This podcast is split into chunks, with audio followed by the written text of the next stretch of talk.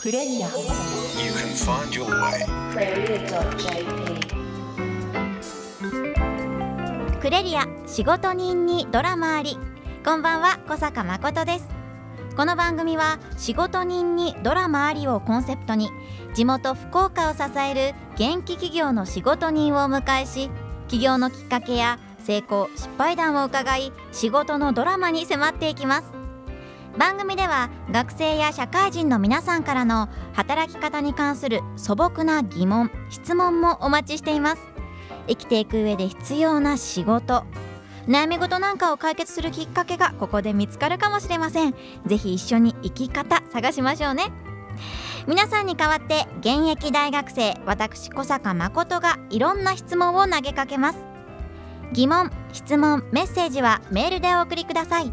アドレスはクレリアアットマーククロス FM.co.jp クレリアのスペルは CREREA アットマーククロス FM.co.jp です。そしてスタジオにはこの方です。こんばんは。クレリアアドバイザーの持田由里子です。はい持田さん今週もよろしくお願いします。よろしくお願いします本当に暑い日が続いてますね、暑いね本当に。バテちゃいそう、うん。持田さんは何か夏バテ予防に気をつけていることとかありますか？何もないですね。もう 気合でそこは。気合と強いて言えば毎日アイスを食べるアイス。もう物理的に体を冷やす。アイスクリームですか？アイスクリームを。あーいいですね。冷えたらまたバテるよね。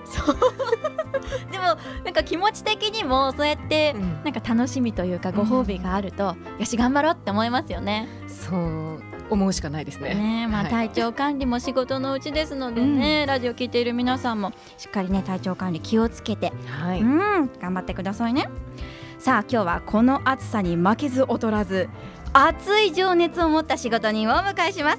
それではクレリア仕事人にドラマあり。この後12時まで今週もお付き合いください。クレリア。この番組は一般社団法人福岡中小企業経営者協会の提供でお送りします。Cross FM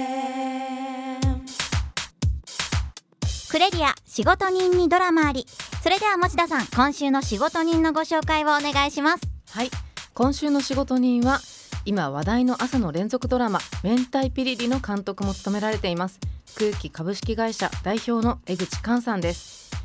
えー福岡県ご出身の江口さんは、はい九州芸術工科大学画像設計学科卒業後、うん1997年に空気株式会社の前身となる空気モーショングラフィックスを共同設立されたということでこれまでに数多くのテレビ CM 短編映画ドラマ、まあエンターテインメント性の高い映像作品の演出にこだわって、えー手掛けてこられたということです。あのカンヌ国際広告祭でフィルム部門金賞を受賞した相模ゴムなんかですね。感動の作品ですよ。もう CM の域を超えてるんじゃないかと。うんでもそこにこう絶対に面白いものしか作らないという熱意とホームページなんかにもありましたけど男気と映像への愛。うん。ここにこだわってるんだということで今日はいつにも増して熱い話が聞けるんじゃないかなと期待しておりますというわけで今週は江口寛さんにお越しいただきました。よろしくお願いします。よろしくお願いします。よろしくお願いします。本当に江口さんといえば数多くの CM や映像作品を手掛けていらっしゃいます、はい。私あの車の CM はい。トヨタビッツの CM なんですけど、うん。また言ってる。生田斗真様と お大沢たかお様が大好きで。おもうこの CM 見れた日は私もすっごくハッピーな気分になってもう挟まれてるような気分に。もちろんです。他にもあの福岡のパルコの CM もそうですし、はい。ジョージアの男ですいませんシリーズ。面白い、ね、あれも面白いですよね。ご出身福岡ということで、はい。江口さん大学は九州芸術工科大学を卒業されて。はい。この大学時代から映像のお勉強をされていたんですよね。まあもう勉強といえば勉強なんだけど、はい。まあもう先輩たちとか、まあ同級生とか後輩とかやっぱあのちっちゃい大学だったんだけども、はい。もう濃ゆくて人間が。でも日々なんかどこかで誰かがなんか変なこととか面白いこととかやってて そこでやっぱりなんかもうこの世界すげえなとうん思いましたね。もういつ頃から映像のお仕事をしようと思い始めたのでしょうか？まあ、いつ頃からっていうかその、まあ、高校の時はね、まあ、本当何のやる気もなかったんだけど、はい。あのーまあ、どっか大学行かんといかんねっていう時にまあいろいろ探してたら、まあ、この芸工大っていうのがあって、うんこうやったらまあ意外とあの簡単そうやし楽そうやし まあなんかちょっとこそううアートっぽいなみたいな。うん。アートっぽいとモテるかなと思って、ううん。んそれは確かに、うんいいなと。うんっていうぐらいなきっかけだったわけですよ。そこからまあ大学時代にのめり込んで今のこの映像を仕事にされたというわけで。で1997年に空気株式会社の前身となる会社を起業されたということでしたがはい。この会社を起業された理由はどんなものがあるのでしょうか？大学の時からもその仕事として映像を作っていたし、うんうん。流れでもう別に就職もせずにやっていたし、うんただなんか一人でやってると日本は何かとまあなんかまあ不利なんですよ。お金も借りれないし、あで大学の時の友達とか後輩たまたま同じように思ってる人がいたんで、うん。じゃあバンドでもやりますかみたいな感じで。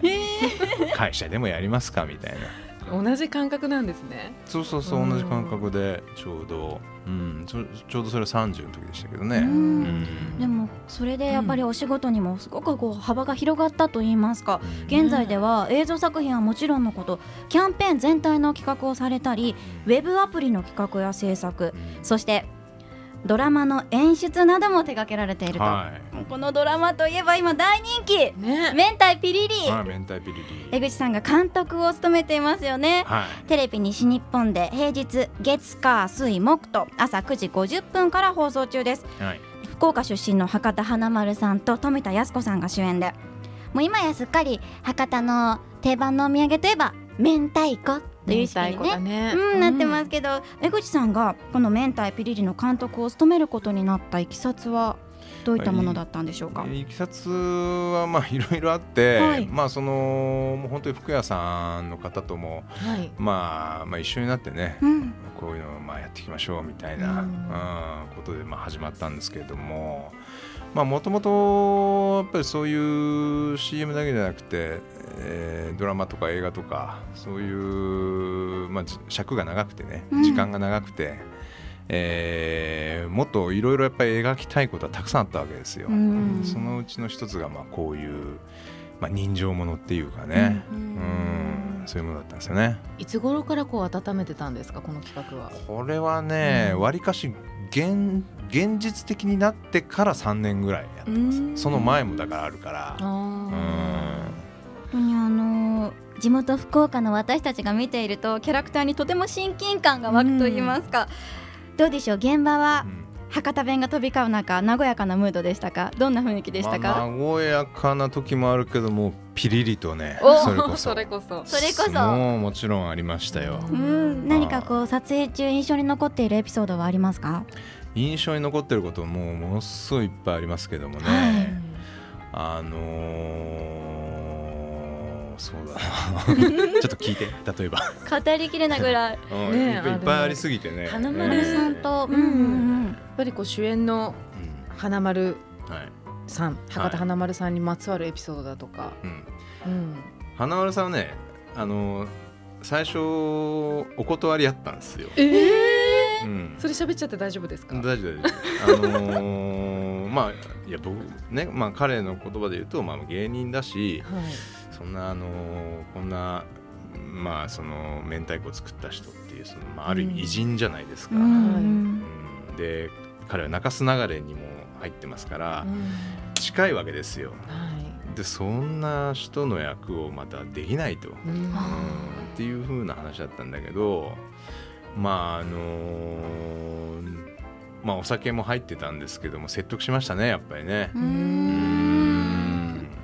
一生懸命説得して。そのおかげであの作品があるわけですよね。はい、ハマり役ですよね。ねえ他に考えられないってそうでしょもん見てるこっちゃ思いうんます。うんで今となってはあの、うん。昔のあの髪が長い頃の CM とかうん。見ると、むしろ違和感があるというかね。そうそう。すっかりもう定着しちゃいましたよね。確かに。うん。あのままでいてほしい。あれみたいな、うん。うん。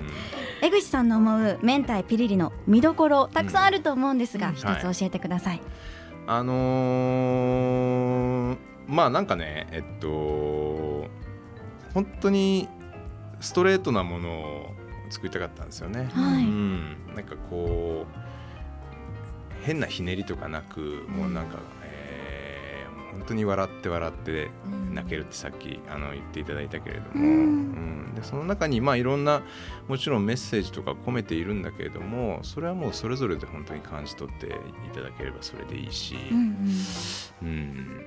もうで毎回毎回そうやってこう濃くて。うん。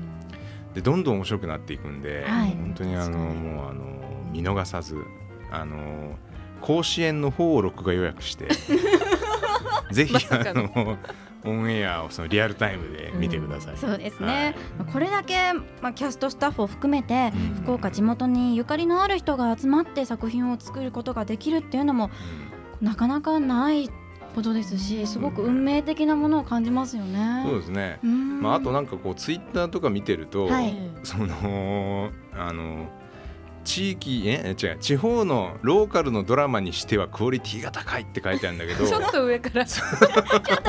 いや違う逆に言うとねやっぱり福岡で作るものってまあえ大したことねえなってやっぱみんな思ってんだなって思って。でそれは俺嫌だなって思って。うんそれは悔しいですね。そうなんですよ。ねだからなんかそういうイメージもちょっと払拭したくてうんうん。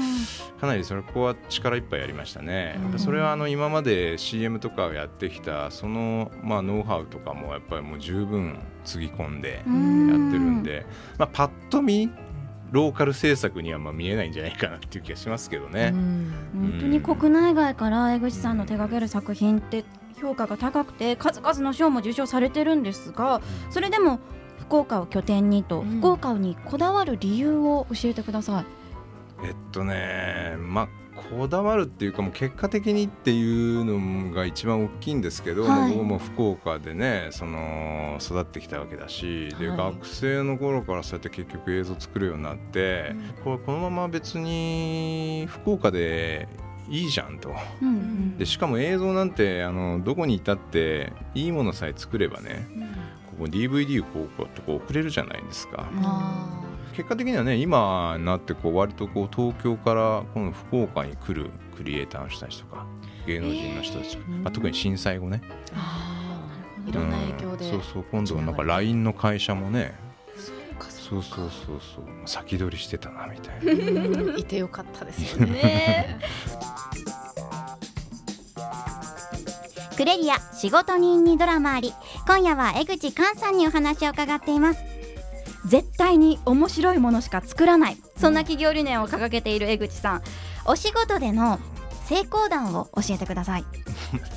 成功談っていうかね、まあやっぱり作ったものにね、はい。その面白いなって言ってもらえた時はまあ成功ですけれども。うん。はいあの成功談ってね。まあ CM とかだとん。例えばその商品が売れるとかっていうのがうん。ダイレクトに分かるとあ自分の作品が何か影響を与えたんだって思いになりますかね。まあ、もちろんその世の中に対してやっぱりこう何かしら影響力が、まあ、あるに越したことがないし、うん。そういうものがあった時には、まあ、あの嬉しいし楽しいしね、うん。あいやなんかみんながこう僕が作った映像を見てねなんかこう、まあ、今だったらこうそれこそツイッターとかでみんななんか言ってたりするし、まあ、そういうのは嬉しいなって思いますけどね。うん。江口さんのこう作品を見てると嬉しいだとか楽しいっていう表現にとどまらないなんかもうちょっとこう魂みたいなものを感じさせることがしばしばあるんですよ。う。ん。そのご自身のこう仕事感もう少しうん。伺ってみたいなと思うんですけど。はいはい。うん。えーっとまああのそうですね。で僕も本当にあの自分のやりたいことをやってるだけなんで、はい。そういう意味ではそのよくねうん。どんなこと苦労されてるのかって聞かれるんだけど、うんうんそれはあの僕にとって別にあの苦労でも何でもないわけですよ。好きなことで。そうそうそうそうそうそう、うん、もちろんあの畜生なんて思うことはねいっぱいあるんですけれども、うんまああのー大変だったものほど、まあ、やっぱり出来上がってみるとねなかなかこう引っかかりのある面白いものができることが多いし、うん。さらに言うと大変だった話ほどねあの例えば飲み屋で面白話として確かに。思い出もあるしそれからあの面白い話として人に話せるしあの、まあ、要はネタになるわけですよ。人人生ネタだと、そうそうそうそうそうネタ作りですから。最近ではねその大変なことが起こってるさなかに、はい。これ後でネタになるなって思えるようになってきました。ポこれすげえな。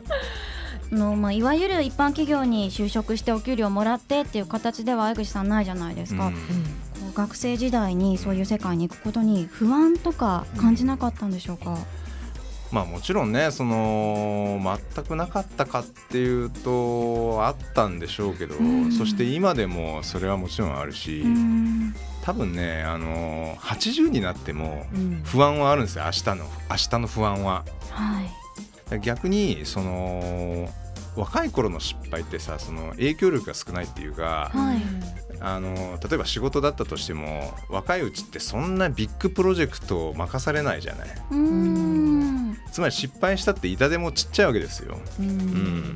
だったら今のうちに若いうちに失敗しといた方がもう断然いいなって思うよねね、うん。最初から失敗していいって思ってやるとあの、うん甘くなっちゃって、あーなんだけどね、なんかこうお話伺ってると江口さんの中でキーワードとしてはい。影響力っていうのはすごく出てくるなと感じていて、江口さんの思う影響力っていうのは一体何なんですか？誰に対してどんなものでっていう。あのーまあ、これはまあ映像を作っているプロとしてなんだけど、うん。まあ、今 YouTube とかでも面白い映像っていっぱいあるじゃないですか、はい。素人がまたですね。そうね。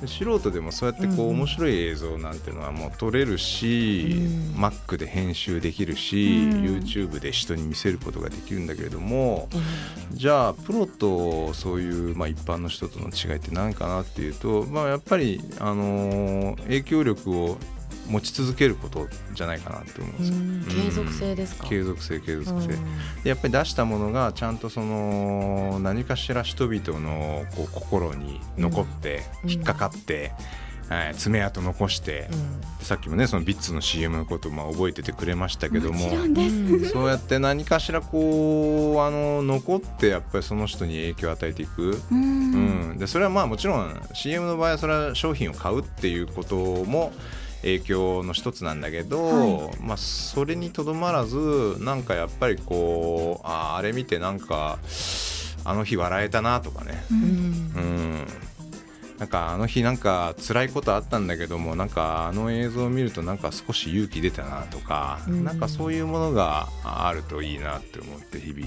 やってるんですけどもね。うん。そうするとこうエンターテインメント性もまた追求されてあるっていうことだったんですけど、はいはい。単純にこうやっぱり面白がらせるっていうところにとどまらない何か影響力、うん。うん、を感じますね。さんのお話っていうのは。なんかあのーなんていうかな流行り言葉とか、はい。い、わゆるギャグみたいなのよりも、ええ。なんかこうまあなんだろう同じ笑わせるでも例えばそのあのギャグとかで「今でしょ」みたいなことで笑わせるんじゃなくて、人ってもうねそもそも行動自体が、うん。そもそも面白いんですよ。本来は。うん。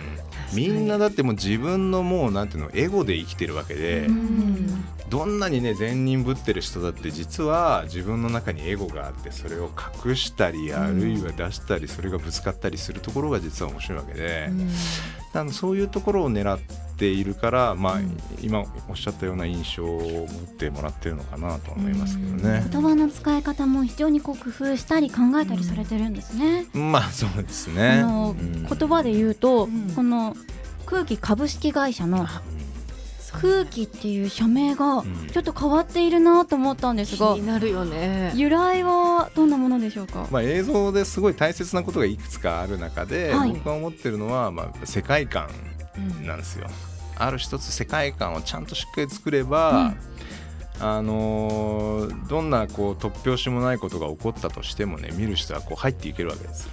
これができてないとただのなんかこうなんだよ映像の中のただのなんかバカバカしい出来事じゃんって言って誰もこう入ってこれないんだけど。ぐだぐだっとしちゃいますもんね。そうそう。世界観をしっかり作ることでちゃんと入ってきてもらえるでその世界観のことを、まあ、言い換えると、まあ、空気感っていうかね。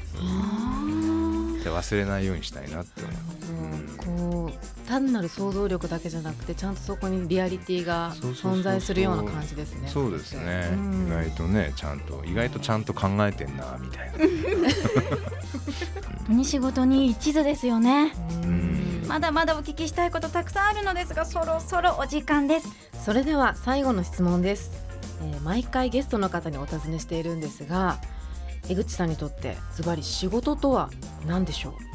えっとあのー何かで見読んだんだけどあのーユニクロのねえファーストリテイリングの会長の柳井さんが、まあ、言ってた言葉で、まあ、人間は仕事以外で成長する方法はないと。えうん。これねあのブラック企業ブラック企業って言葉あるでしょ今。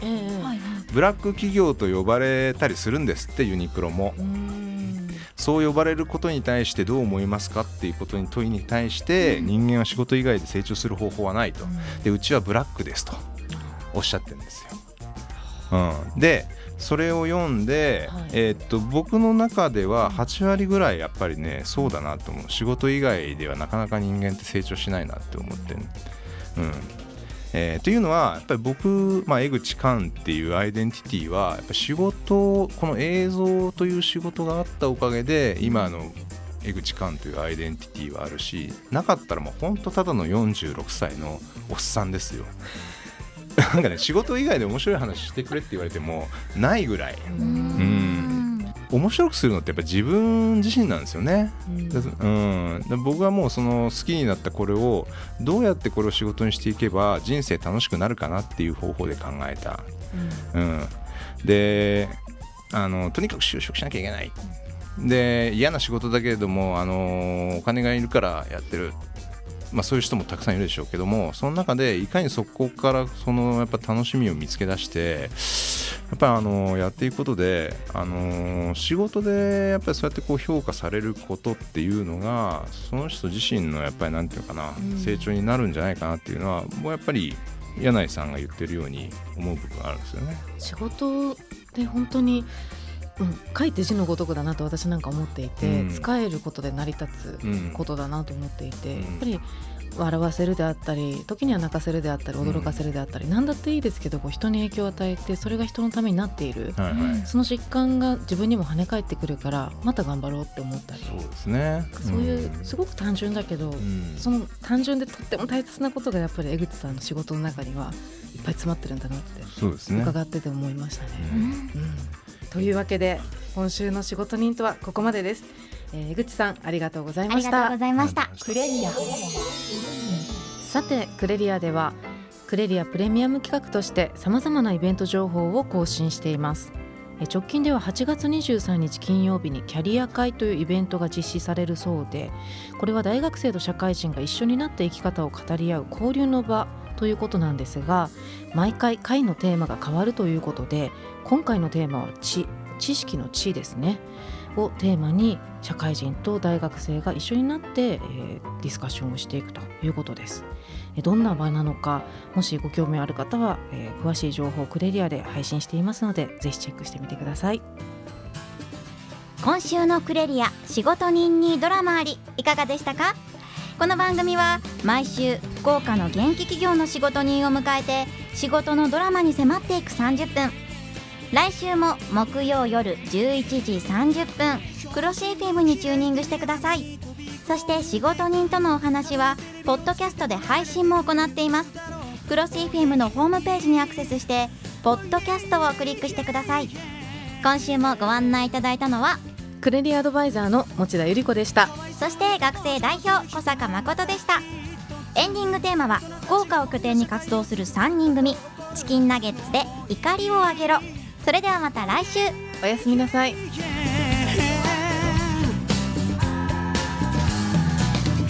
けど君が当事者だったら君に何ができるんだこの番組は一般社団法人福岡中小企業経営者協会の提供でお送りしました。